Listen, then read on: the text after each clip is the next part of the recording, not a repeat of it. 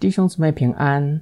我们今天灵修的经文《罗马书》二章一到十一节：你这判断人的，不论你是谁，都无可推诿。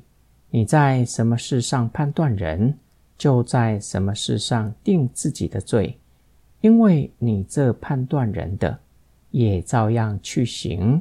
我们知道，对这样行的人，神的审判。必按着真理。你这个人，你判断行这样事的人，却自己照样行，你以为能逃脱神的审判吗？还是你藐视神丰富的恩慈、宽容和忍耐，不晓得他的恩慈是要领你悔改呢？然而你竟以刚硬不悔改的心。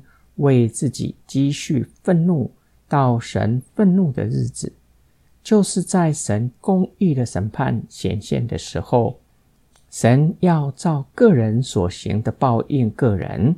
凡恒心行善、寻求荣耀尊贵和不朽的人，以永生报应他们；但那结党不顺从真理，反顺从不义的人，就以。愤怒和恼恨报应他们，将患难和困苦加给所有作恶的人。先是犹太人，后是希腊人，却将荣耀、尊贵与平安加给所有行善的人。先是犹太人，后是希腊人，因为神不偏待人。本章接续第一章，保罗向认可他论述的人说话。他们也认为不前不义的人都活在神的愤怒之下，应当被判断为有罪。但是被判断为有罪的不是自己，而是别人，是那些的异教徒以及道德败坏的人。这是一群自以为义的人，他们很有可能是道德家，也有可能是犹太人。知道作恶的人在自己所做的恶事上会被上帝定罪，自己还是照样去行。虽然所做的恶并不见得相同，但是在性质上是一样的，都是犯罪得罪神，都同样有上帝普遍启示的微光，有良心在人的心里面，让人知道什么是善，什么是恶。更糟糕的是，自以为义的人以审判官自居，要定别人的罪，却不晓得连自己也要面对上帝的审判。或许保罗心里想的是犹太人，他们以为自己是上帝的选民，有摩西的律法赐给他们，在道德上也比罗马人好一些，自以为不会被上帝审判。相信将来他们会进入新的世代，统治异教徒。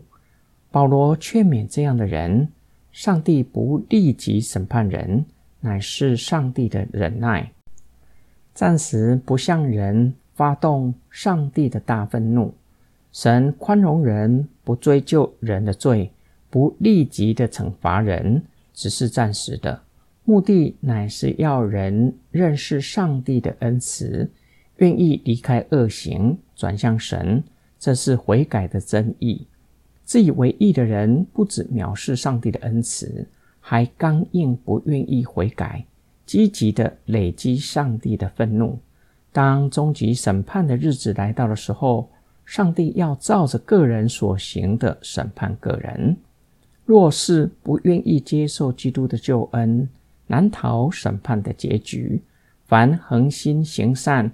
若是寻求荣耀、尊贵和不朽的人，神就赐给他们永生。这几个词与第一章上帝任凭人去行的，形成强烈的对比。不前不义的人不荣耀神，神任凭他们追逐虚空的事，去拜会朽坏之人或是动物的像。因此，凡恒心行善的人，不依靠自己的行为。这样的人是信靠上帝的人，所行的是从救恩而来的结果。凡行不虔不义的人，上帝会以愤怒报应他们，将患难和愁苦加给所有作恶的人。这是上帝给不虔不义的人的刑罚，却将荣耀、尊贵与平安加给所有行善的人。今天我们的默想跟祷告，这世界时常发生不公义的事。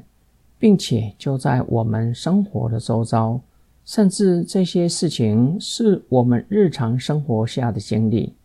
我们多么希望上帝的公义立即的彰显，立即审判作恶的人，让世上一切不义的事不再发生。我们需要反思，我们与所认为的不义的距离，其实并不是很遥远。另外一方面，神的公义彰显，是上帝审判的时刻。那时再也没有机会悔改了，都要面对神的审判。这是我们所期盼的事吗？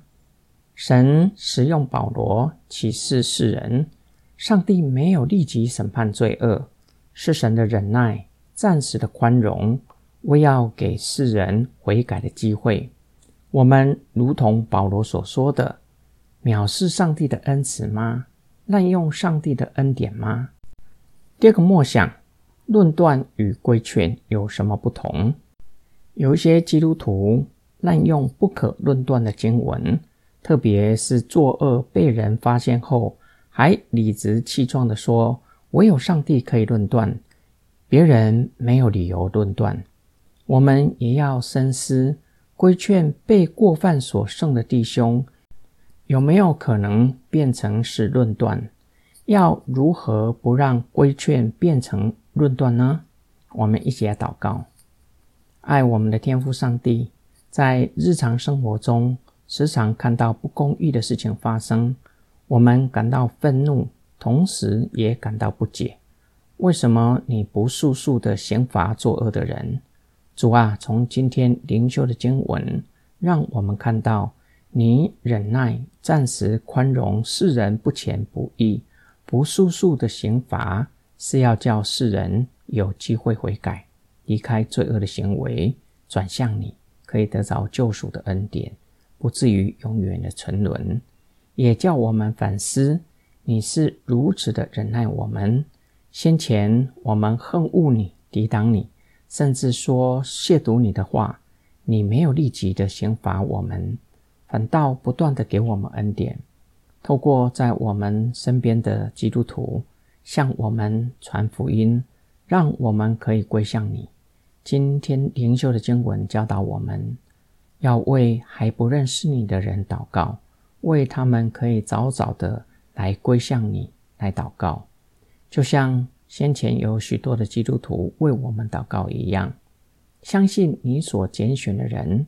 终究会回应你的呼召，会回转归向你。我们的祷告是奉救主耶稣基督得胜的名祈求，阿门。